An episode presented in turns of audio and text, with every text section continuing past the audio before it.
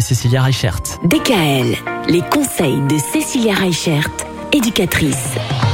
Cécilia, on parle des envies de bébé cette semaine et euh, quand on a envie d'avoir un enfant, il y a des choses qu'on ne peut plus faire, en tout cas plus pendant qu'on est enceinte. Alors une des premières choses, c'est penser à arrêter de fumer. Parce que du coup la cigarette, on le sait très bien, hein, déjà ça nuit à la fertilité. Et l'objectif, c'est vraiment d'arriver à diminuer progressivement la cigarette avant de tomber enceinte pour en être débarrassé le jour J. Alors euh, c'est une motivation supplémentaire pour tomber enceinte, c'est aussi à un moment donné se faire aider. Et on rappelle, hein, on peut se faire aider par Tabac Info Service, il y a des tabacologues, des professionnels de santé, il y a un chat.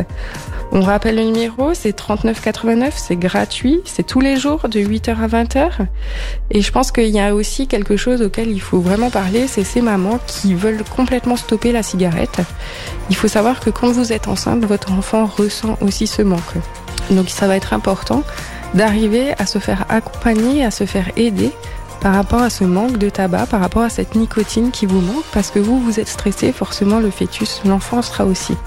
Donc ça va vraiment être important pour vous de vous faire accompagner par rapport à cette prise en charge, parce qu'on le sait, le tabac sur les enfants, bah, ça a des effets euh, qui sont assez nocifs. Mhm. Il faut savoir que quand une femme fume une cigarette, c'est l'équivalent de 5 cigarettes fumées pour un enfant. Donc ah c'est des quand même c'est des notions qui choquent quand on le sait comme ça. Donc, mm. n'hésitez pas à vous faire accompagner, n'hésitez pas à vous faire aider. C'est souvent des enfants, du coup, quand on a des mères qui sont de grosses fumeuses, qui naissent avec un petit poids, avec une petite taille et qui ont beaucoup plus de risques de prématurité.